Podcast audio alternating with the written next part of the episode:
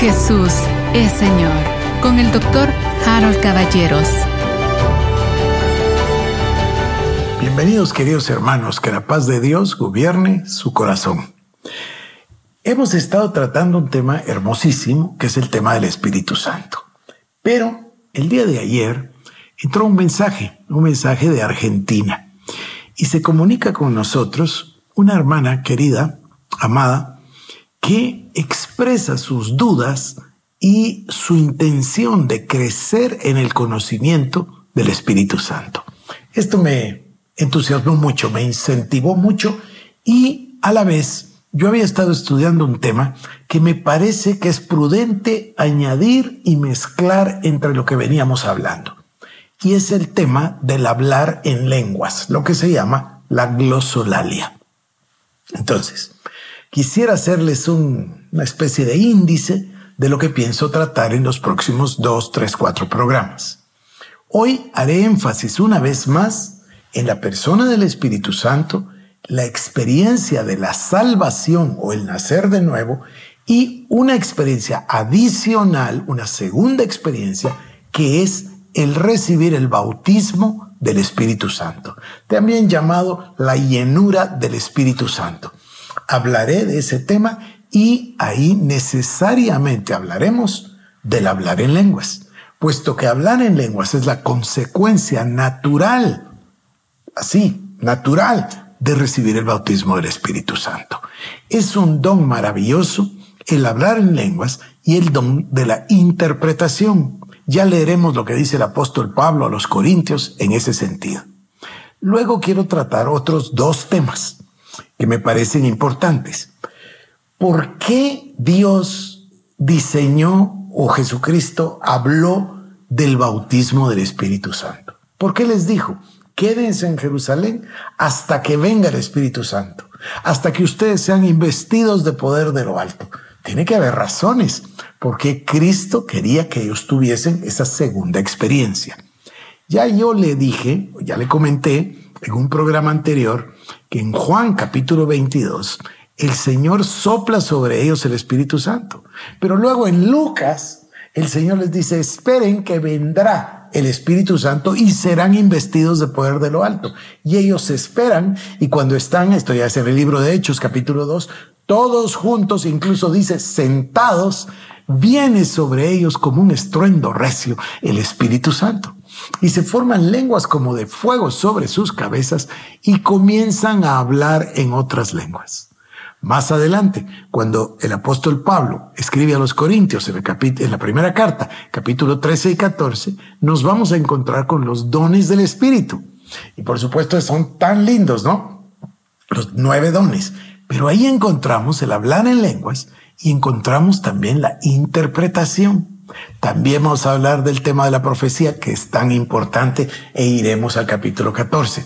En fin, quiero decirle que hay dos, bueno, hay muchas, pero yo quiero subrayar dos grandes razones de por qué el Señor Jesucristo quería que usted y yo fuésemos llenos del Espíritu Santo. Y ahí en el camino vamos a tener que salir de algunos mitos, que hay ideas, por ejemplo, de que solo los apóstoles podían dar el Espíritu Santo y que si murieron los apóstoles, entonces las lenguas se acabaron. Ya nadie puede recibir el Espíritu Santo, eso dicen algunas personas, porque se murieron los apóstoles y solo los apóstoles son los que podían bautizar a la gente con el Espíritu Santo. ¿Cómo usan esto? Pues, ¿De dónde sacan esta idea? Bueno, se recuerda que Pedro y Juan son llamados cuando la gente a las que le predicaba Felipe reciben eh, a Cristo, entonces ellos van para que reciban el Espíritu Santo. Entonces surge el argumento, solo los apóstoles pueden ministrar el Espíritu Santo. Pero eso no es verdad, porque la palabra dice en el libro de Hechos de los Apóstoles que Ananías, un discípulo, no dice que era apóstol, no dice que era profeta, no dice que era, dice un discípulo. Ananías recibió de parte de Dios el mensaje de orar por un hombre que se llamaba Saulo, recuerda usted. Y cuando le impuso las manos, Saulo, es decir, el apóstol Pablo, recibió el bautismo del Espíritu Santo. Y es Pablo el que nos dice, yo oro en lenguas más que todos ustedes. Entonces, eh, hay mitos y yo voy a tratar de tocar algunos de ellos, no que sepa tantos, porque yo toda mi vida he creído en el bautismo del Espíritu Santo. Yo no sé si le he contado a usted.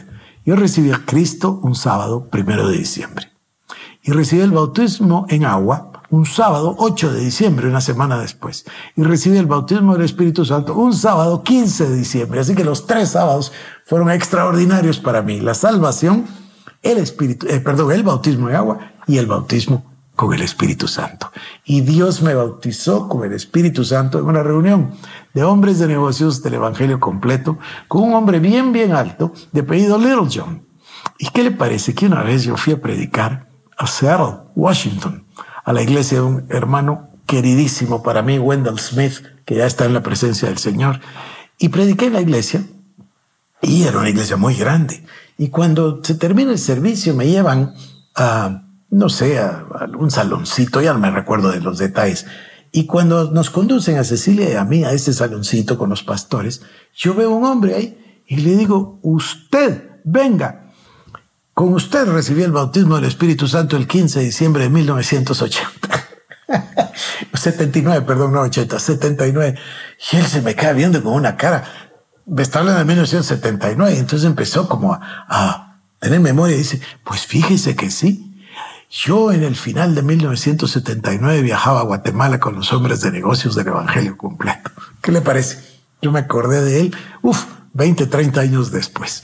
Pero bueno, así recibí yo el bautismo del Espíritu Santo en una reunión de los hombres de negocios del Evangelio completo un sábado por la mañana en un lugar que aquí en Guatemala se llama Motel Plaza. Ahí en el segundo nivel había un salón y ahí se hacían las reuniones de los hombres de negocios del Evangelio completo.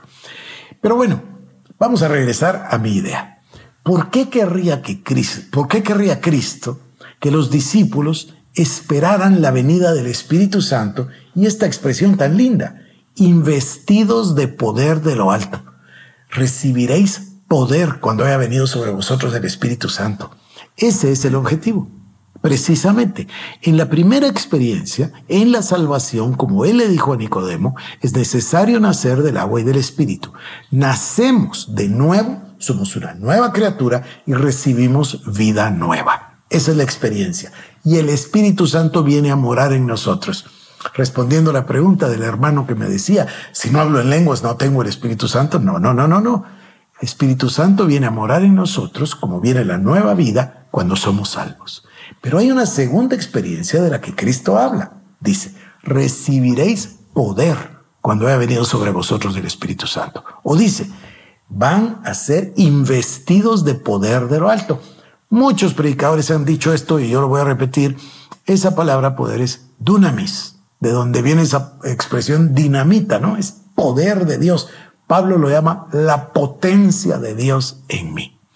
Entonces hay una segunda experiencia que está ligada a la palabra poder. Va a ver usted para qué quería Cristo que los discípulos recibiesen poder. Bueno, pues lógicamente porque la iglesia es un cuerpo absolutamente sobrenatural. Ya le describiré con detalle, pero déjeme leerle a usted Marcos 16, 15 al 18. Y le suplico su atención. Y les dijo, id por todo el mundo y predicad el Evangelio a toda criatura.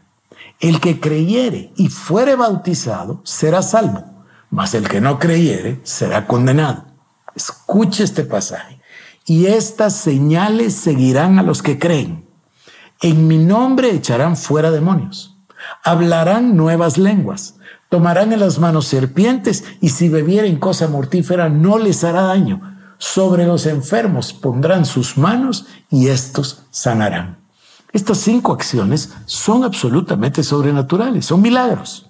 Miren, en mi nombre echarán fuera demonios.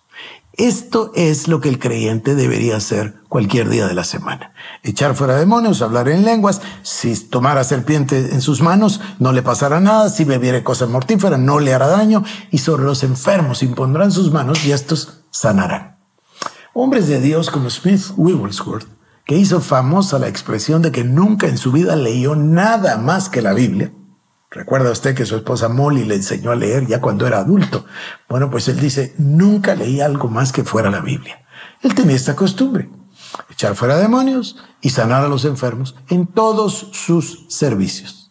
De una manera poco ortodoxa, pero él decía que veía al demonio, veía un espíritu de, de cáncer o de esto o del otro, y se disparaba él contra ese demonio y lo echaba fuera y la gente era sanada.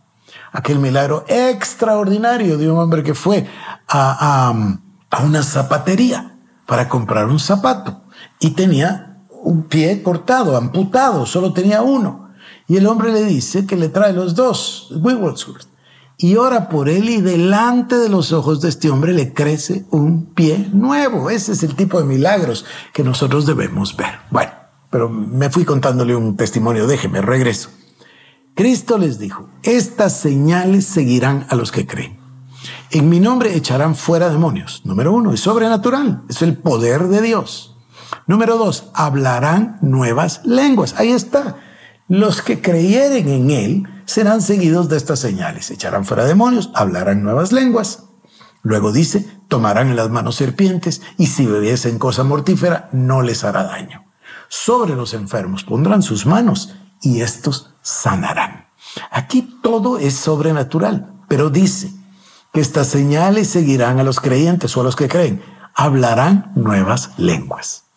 Esto, por supuesto, hay personas que lo interpretan y dicen, ah, no, no, no, es que eso es hablar otros idiomas, hablar inglés y francés. Esto es estirar muchísimo el texto bíblico. Usted va al libro de Hechos y cuando ellos recibieron, partos, medas, elamitas, los habitantes de Mesopotamia, todos les oían hablar en sus propias lenguas, sobrenaturalmente. No es que habían ido a aprender un idioma. Bueno, pero ¿por qué? Porque la iglesia es un cuerpo absolutamente sobrenatural. Y Dios quiere que la iglesia tenga poder. Por eso manda a la iglesia a ejercer el poder sobre las potestades, sobre los principados, sobre los demonios en general, echar fuera demonios, sanar a los enfermos. Es lo que Jesús hizo. Entonces Jesús tenía el poder del Espíritu Santo y quería que la iglesia recibiese ese poder, a ser investidos de poder de lo alto. Y el número dos, solo estoy prácticamente dándole el índice de lo que vamos a tratar. Segundo, porque la iglesia es una iglesia formada por reyes y sacerdotes. Ya le voy a demostrar qué quiere decir que usted es un rey y además es un sacerdote. Solo voy a cerrar diciéndole que haré énfasis en que usted reciba el bautismo del Espíritu Santo. ¿Quiénes reciben el bautismo del Espíritu Santo? Todos los que se lo piden a Dios. Todos los que se lo piden al Padre. Todos. Lucas 11, 11 al 13. ¿Qué padre de vosotros, si su hijo le pide pan, le dará una piedra, o si pescado en lugar de pescado, le dará una serpiente, o si le pide un huevo, le dará un escorpión? Pues si vosotros, siendo malos, sabéis dar buenas dádivas a vuestros hijos, cuánto más vuestro Padre Celestial dará el Espíritu Santo a todos los que se lo pidan. Dejo el programa aquí pero sepa usted entonces que jueves, viernes, lunes, martes estaremos trabajando este tema maravilloso del bautismo del Espíritu Santo y luego entraré al tema de las lenguas. Porque hablar en lenguas es muy importante, o, no sería importante si Pablo dice que habla en lenguas más que todos nosotros. Y lo necesitamos, pero muchísimos no echan mano por ignorancia de los inmensos beneficios de hablar en otras lenguas. Que Dios lo bendiga, lo veo en el próximo programa. Jesús es Señor, con el doctor Harold Caballeros. Te invitamos a que visites nuestras redes sociales como El Shaddai Guatemala